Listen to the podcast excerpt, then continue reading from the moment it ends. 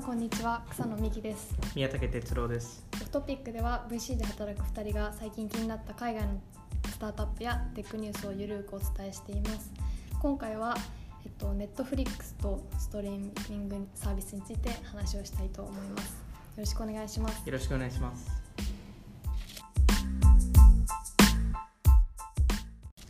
はいというわけでえっと今回は、はい。まあ、ストリーミング、まあ、動画に特化したストリーミングのはい。サービスについて話をしたいなと思っています。はい。で特に一番あの盛り上がりがあるネットフリックスをはい。結構メインに話をしていきたいなと思っていて、で多分あの多分知ってる方も多いと思うんですけれども、はい。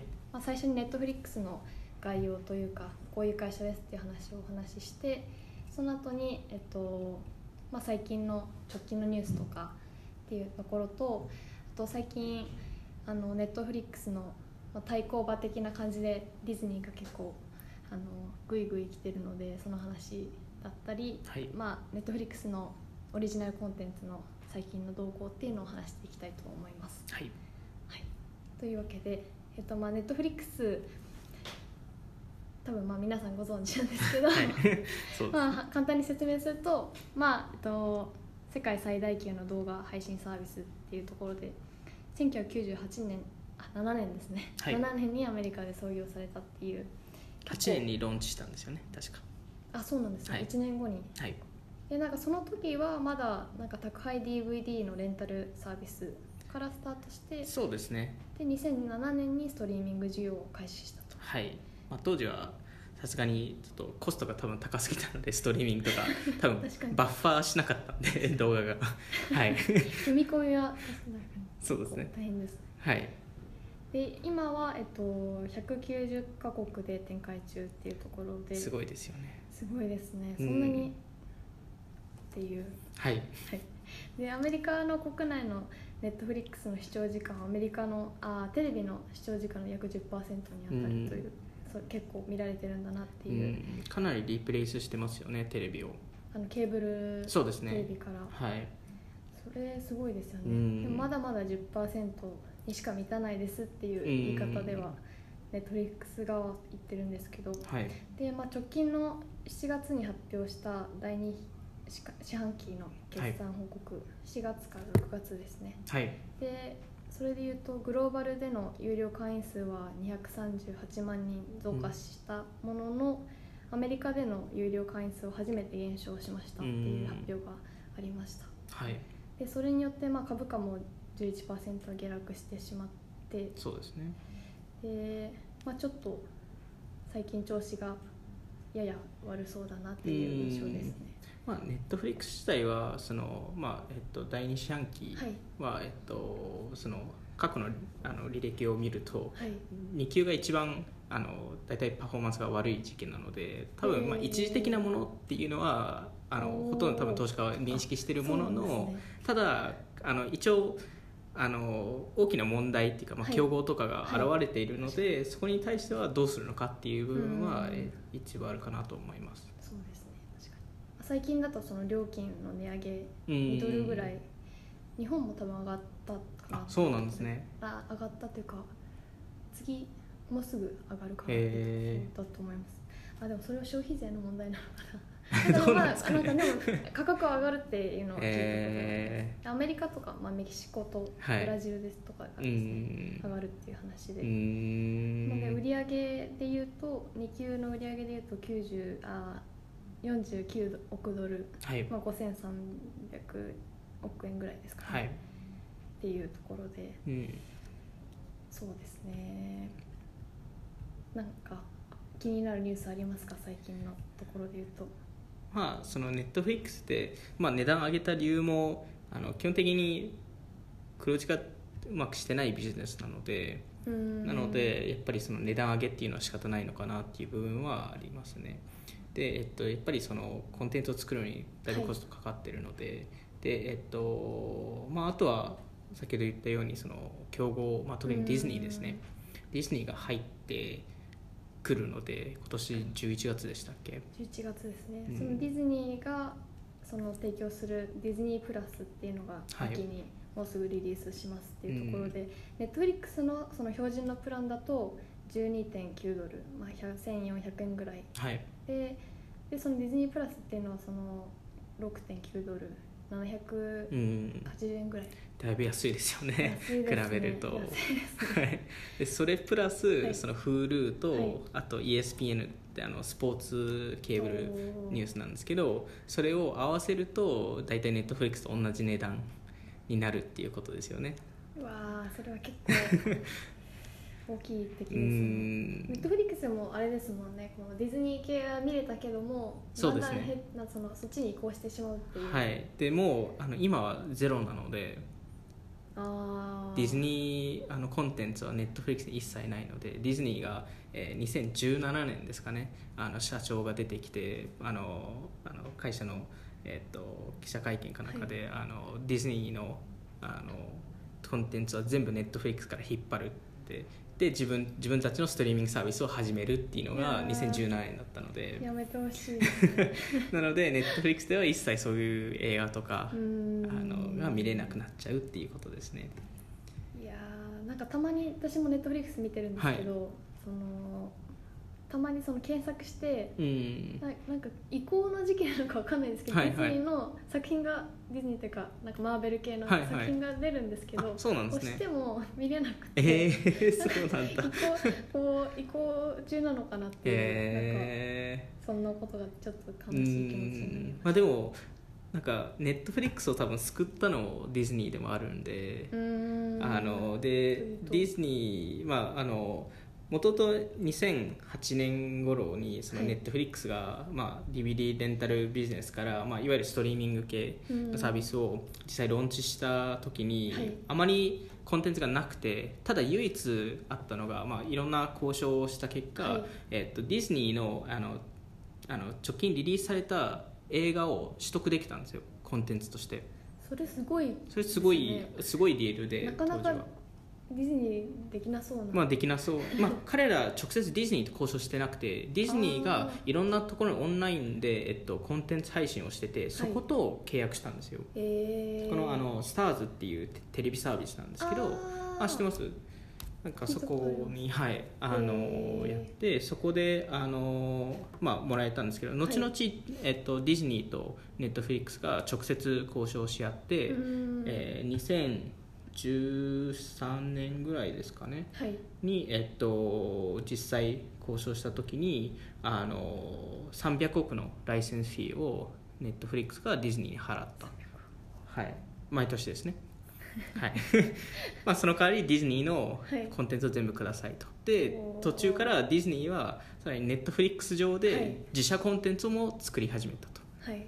そのネットフリックス用だけに。オリジナルコンテンツ。そうですね。はいなんでそういうのもあって、えっとまあね、結構ディズニーがネットフリックスの成長を結構手伝ったっていうのはあるんですよね。初期の何もない状態からコうんンテンツを提供提供というか連携してはい、作ってきたっていうところだと結構うん、確かに助けてもらった存在でもあるっていそうですね。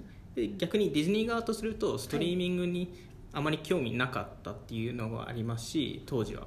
あとはそのそこのノウハウとかもあまりなくてさらに彼らテレビ番組とか持ってるのでケーブル番組って結構持ってるのでディズニーチャンネル。とか、まあ、ESPN とかも持ってたので、そこにあの、まあ、いわゆる対等するビジネスになるので、そんなになんか自社でそこに入り込めなかったっていうのが一部あったらしいですね。へえなるほど、なんでまあ、あのあとは、まあ、すぐに300億入ってくるんでライセンスフィーだけで。嬉しい。いいはい。自社で作って何千億もかけて、はい。なんかあのそこのライセンスフィーを一旦なくして、うん。何千億も開発してそこでリリースしてで、うん。実際プロモーションもしないとダメなので、本当にお金いっぱい使ってやるやるまでのビジネスなのかっていうのが結構社内で揉めてたらしくてディズニーの社長を含め。そうですね。今までそのストリーミングを自社でやるっていうことに対しては一回やるろうとしたんですよ。2015年ぐらいですかね。多分イギリスかなんかでやろうとしてすぐ失敗したんですよ、へえでそこをちょっともうちょっと本気にしようって言い始めて、まあ、2015年に本当にその方針で行こうみたいなことは決まったらしいんですけど、はい。あの2016年か10 2017年ぐらいですかね。あの、うん。えっとそれ用のスタートアップを1000億で買収したんですよ。その裏の技術を。あ、はい、ストリーミング。ストリーミング技術ですね。でそそれをベースにあのディズニーのストリーミングサービスを始めて、で2017年にあのネットフリックスのコンテンツから、まあ、あのネットフリックスからディズニーのコンテンツを全部引っ張るっていう発表をしたんですよ。でそこでもう決別したんですよね。ただたあの一応そのいろんなエキスパートの,、はい。あの計算上ですと、はい。あのディズニーって、まあ、ライセンス売上、まあ、これはネットフリックス以外でももらってるんですけど、はい。4000億ぐらい売上もらってるんですよ。ライセンスだけで。それはあの映像とか全てのコンテンツにおそらく。よね。でも結構そこの大きなところってネットフリックスとかもあうんったので結構そこがなくなっちゃうんですよね。でうん逆にそれに関して、えっと、かなりのお金を、えー使うっていう話なのであのそのコンテンツを作るのとか、うんストリーミングサービスを立ち上げるっていうところで。なんで、えっと、そこの売り上げをリプレイするのは結構難しいのかなっていうふうには思ってますあーライセンスフィーからストリーミングサービスうに、ん、でディズニー自体が言ってるのは2024年まであの多分黒字化しないって言っててストリーミングサービス自体は。ただ彼らの目標が2024年までに、えー30 million 3000万、はい。えーユーザーを、えーと獲得すること。US で。でそれはほとんどおそらくネットフリックスのユーザーを replace しに行くっていう話ですね怖いですね。でも確かになんかどうなんですかね。でも共存していけるのかなっていう気もしますけどねまあ、コンテンツが IP が分かれていればできるかもしれないんですけど、うん、難しいのがユーザーがどっちも払うのかっていうところは結構あるかなと思いますね。でもなんかそのディズニーのコンテンツそのス,、まあ、スポーツとかバンドルで売った時と比べたとしても、こうディズニーが持ってるコンテンツとネットフリックスが持ってるこうニッチに特化したようなとコンテンツというか、はい。結構尖ったコンテンツはうん。多分ディズニーは多分できないかなっていうう気もするんので。できないんですかね、え自社で作りに行くんじゃないーいですか？やでもなんかこうでも結構あの際どいというか、うんなんかディズニーはまあ、作ディズニーっぽくないちょっとアダルト系とかまあアダルトっていうまあかそのドキュメンタリーとかなんかちょっとホラー系とかはいそうですそうです。そっち系っていうことですよね。ポリティカルなものとか、うん。なんかそうですね。まあでもまあ属性はちょっと違うのかなとは思いつつでもディズニーの方が IP のクオリティというか。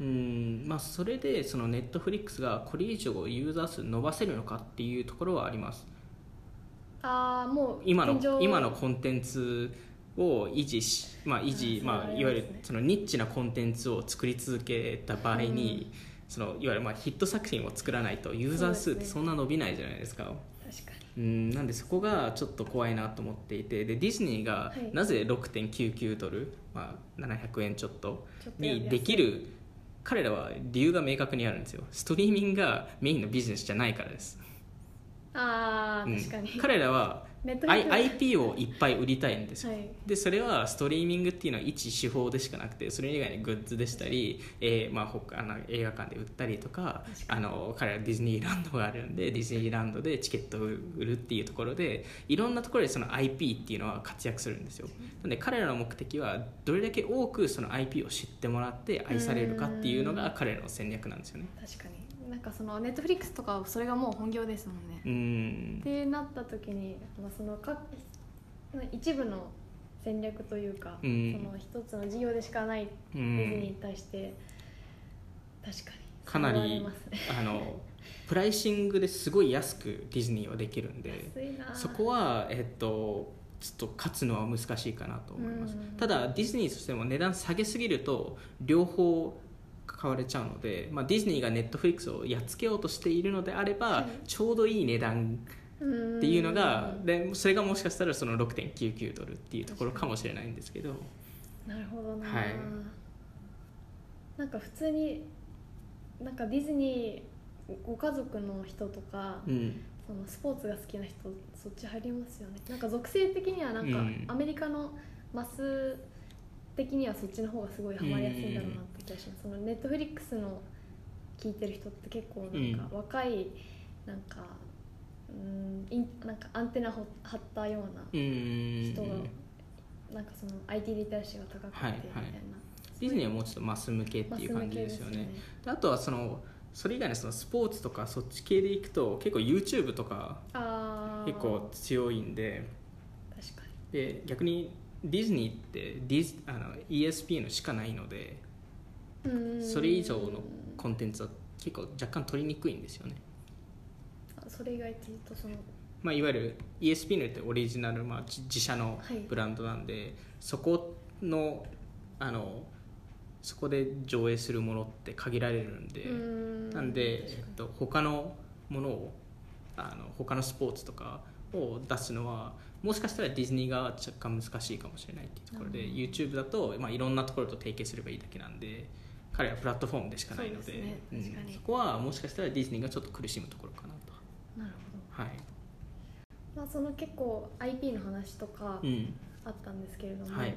まあ、ディディズニーじゃなくて、まあ、ネットフリックスがこう、はい。どうやって IP、まあ、オリジナルのコンテンツを IP 化していくっていうのが一番うん。一番っていうか、まあ、重要な指標なのかなっていうところでまあ、直近のそのあの IP 化の取り組みっていうところで言うと、うん。まあ、最近ねあのストレンジャーシングスのシーズン3が発表されました、そうですね。おめでとうございます。おめでとうございまです。大ファンなんですごい嬉しいんですけど、うん、まあすごい人気ですよね。大人気ですうね、ん。ネットフリックスだと圧倒的ですよね多分。圧倒的ですね。うん。でそこのストレンジャーシングスが例えばコーラとか、コカ・コーラとかナイキとかバーガーキングとかあと H&M とかでもあのコラボというかブランドのパートナーシップをやっていて、なんかコカ・コーラ過去失敗したプロダクトを出すみたいなこと聞いたんですけど。あーなんかそのストレンジャーシングスとコラボしてというか、はいはいはい。なんかあれは作中にも出てるんですかね。多分作中に出すんですよね。でね。でそれでなんか限定商品かなんかで多分売るんじゃないですか。それいいですようね、ん。なんかそのリーバイスともコラボしててそれこもリー。バイスが出してる服をうそのん主人公の主要メンバーのイレブンっていう女の子が着てるんですよ、それはそのファンからしたらたまらないなまあっていう、そうですよね。で多分その当時のリーバイスのバージョンですよね多分。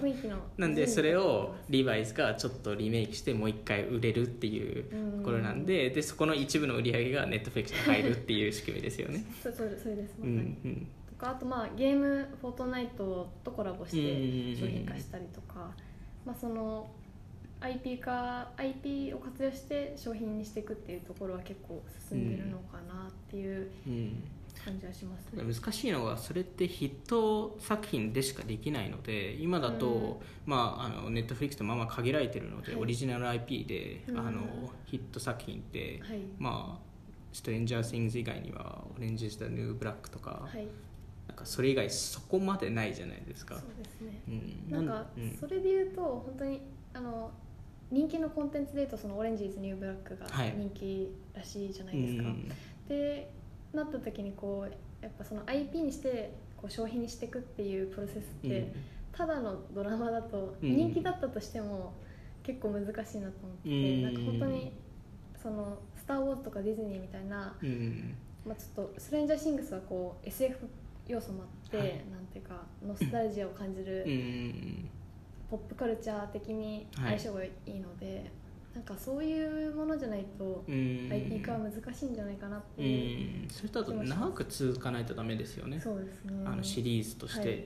なんでそれでなんかファンが徐々についてやらないとダメなんですけどネットフリックスってまあその大ヒット作品は別としてですよ、はい。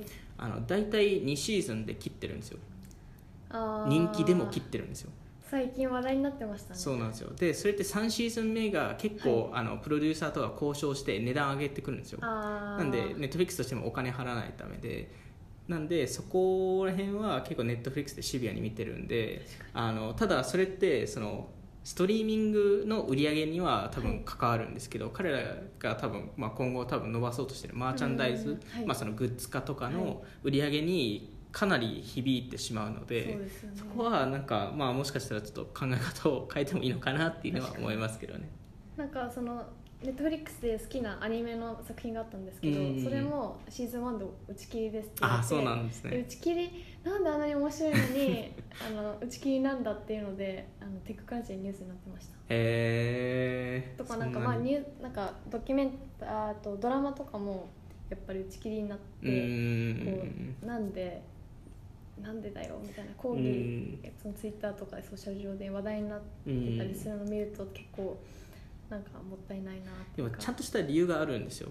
ネットフリックスの。まあ、圧倒的人気じゃないってことですか？えっと彼らっていろんなデータトラッキングしてるんですけど、はい。その中で2つ一番重要視してる KPI があって、うん。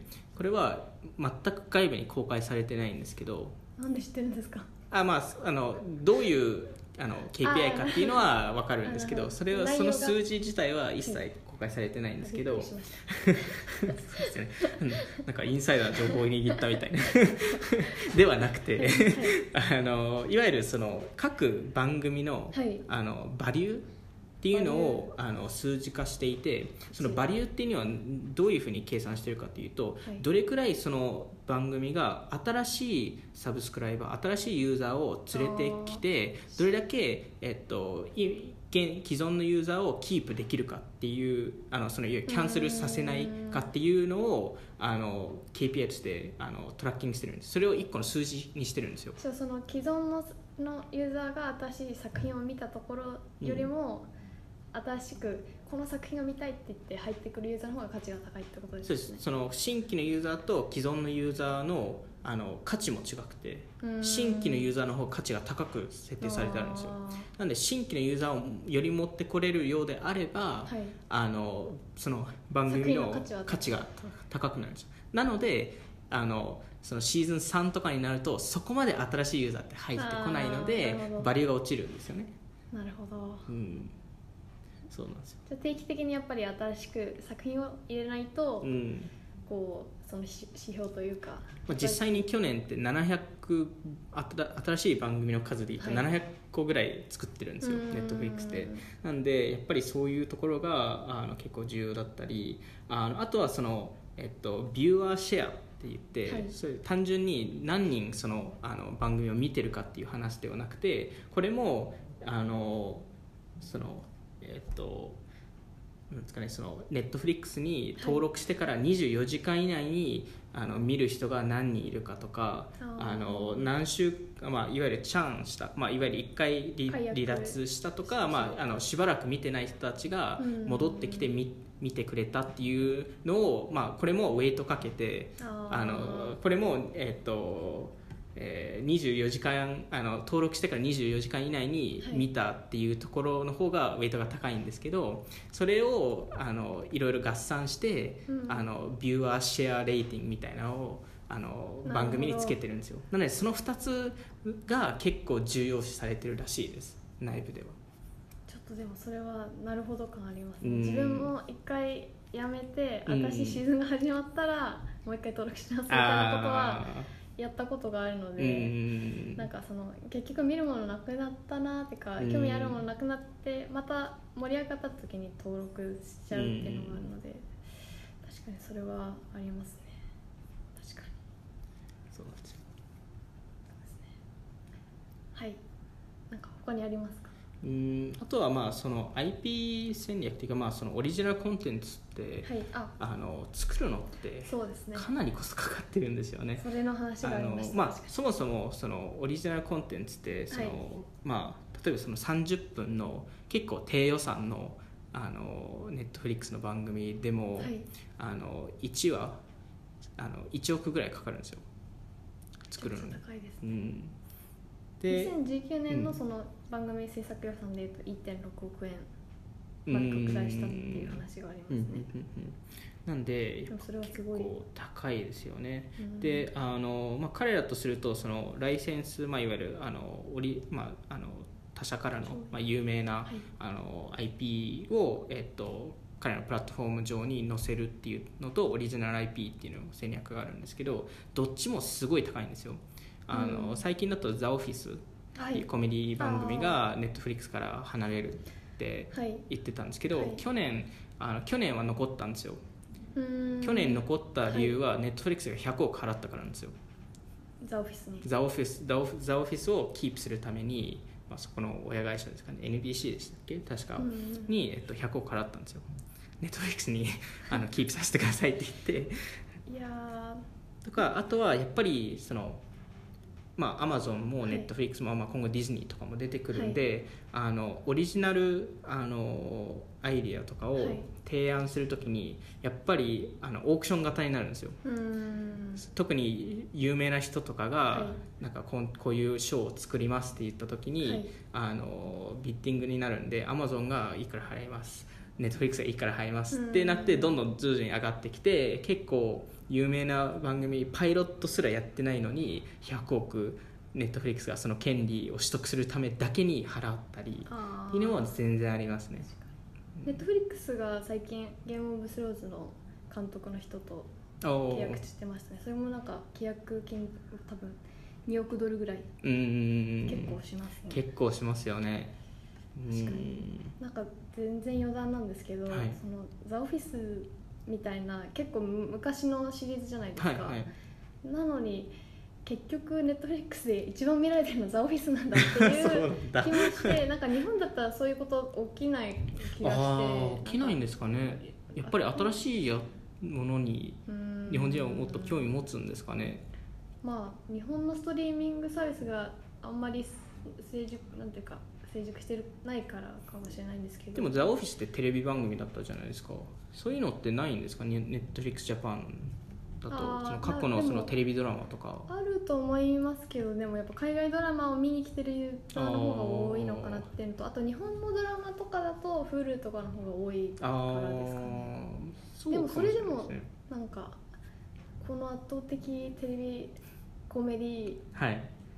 なんかシチュエーションコメディみたいなのはシットコム系大好きですからねアメリカで。あなんななんかもう共通言語としてそのザ・オフィスを見るんですかねみんな。うーんまあザ・オフィス流行りましたからね。でもまだこの2019年でもそうなんだ。いやー見ますよ。僕も数ヶ月前見てましたもん。普通に。なんでなんでなんでこう今更フレンズとかそのザ・オフィスとか。フレンズはでももうクラシックなんで見ますよ。クちょラシックこちょこっていうジャンルがあるんですねなんかうんうんありますね。なんかで多分最近だと「ビッグバンセオリー」とかもそういうところに入ってくると思いますよ。もう何回ももう見続けるってドクターいう感じドクター・フーもそうだね。ドクター・フーは若干違うジャンルだけどあれまだ続いてますよね。まあ、あれだあれはでもあの毎毎年変えるじゃないですか役者を。ドクター・フーっていうキャラクターが毎年変わるんですよ。へえそれが面白いんですよアメリカンホラーストーリーみたいですね。あそうなんですね。あれは役者がずっと一緒なんですけどストーリーが変わるんですよ。えー、あじゃあそこの若干逆逆ですね。へえ そうなんですよ。なん毎毎年変わるんですよ。でそれが毎年話題になるんですよ。ストーリーは一緒なんですか？ストーリーは、えっとえっと、若干違う。でもあのあのベースあのそのベースのそのあの世界観は同じなんで逆に、えっと、いろんなタイムラインに住んでるっていう話なんでなんで過去のドクターー・フーが今のドクター・フーに会うこともたまにありますし、へまあ、いわゆる違う世界にいるっていう話で。それは確かに見れば見るほど好きになりますうねそれは。んまあなんで昔昔のドクター・フーの方が良かったとかこのシーズンのドクター・フーが一番良かったとかなんか多分最近だとなんか女性のドクター・フーが出てきたりとかあのいろんな多分ドクター・フーが出てくるんですよね、面白いですね。うん、はい。ということで、えっと、今回はネットフリックスの話は以上っていうところで。はい。で先週じゃないわ。先週じゃなくて はい。前回の話あのはであのエピソードでは宮武さんが気になるサービスの話をしてたんですけど、カルタの話をしてたんですけどそうですね。今回は私が紹介したいなと思っていてお。って何ですか？な何のサービスでしょうか？えっとえっと写真の編集アプリで、まあ皆さん知ってると思うんですけど VSCO って書いて多分ビスコ。っビスコ。て呼ぶらしいんですよ。アメリカのサービスで。でえっともう本当に簡単になその写真を加工するってう。いう、インスタの写真加工とは若干違うんですか？それはなんか本当にクオリティが高いですよね、もう説明しにくいんですけど、まあ、でその裏にはその、なんか AI とか使ってそこのビスコが。あそうです。なんかその、いいそのものとかその風景とかっていうのを理解してうん。いいフィルターを作ってるみたいな話は、うー。んまあ、裏の話はあるんですけど、まあ、特にその一番すごいっていうのは、まあ、クオリティの高くてうん。センスのいいフィルターが使えるっていうのが一番大きいと思うんですけど、ん。まあ、その実績の話でいうとその有料のアプリで月にあ年間2000円するんですよね。へでえ有料なんだ。有料でで有料のユーザーが去年だと100万人でうんすごい。で今年で200万人ってなんというか結構成長してる C 向けのサブスクなのかなと思ってて。で写真の加工か。へ意外意外というかなんかそのユーザーの75%が25歳未満っていうのは結構今他のサービスにはないかなっていうところうんでそこの人たその人たちがこうお金を払って使ってるってういうのはあんまりあの舐められないすごいサービスだと思います。うん。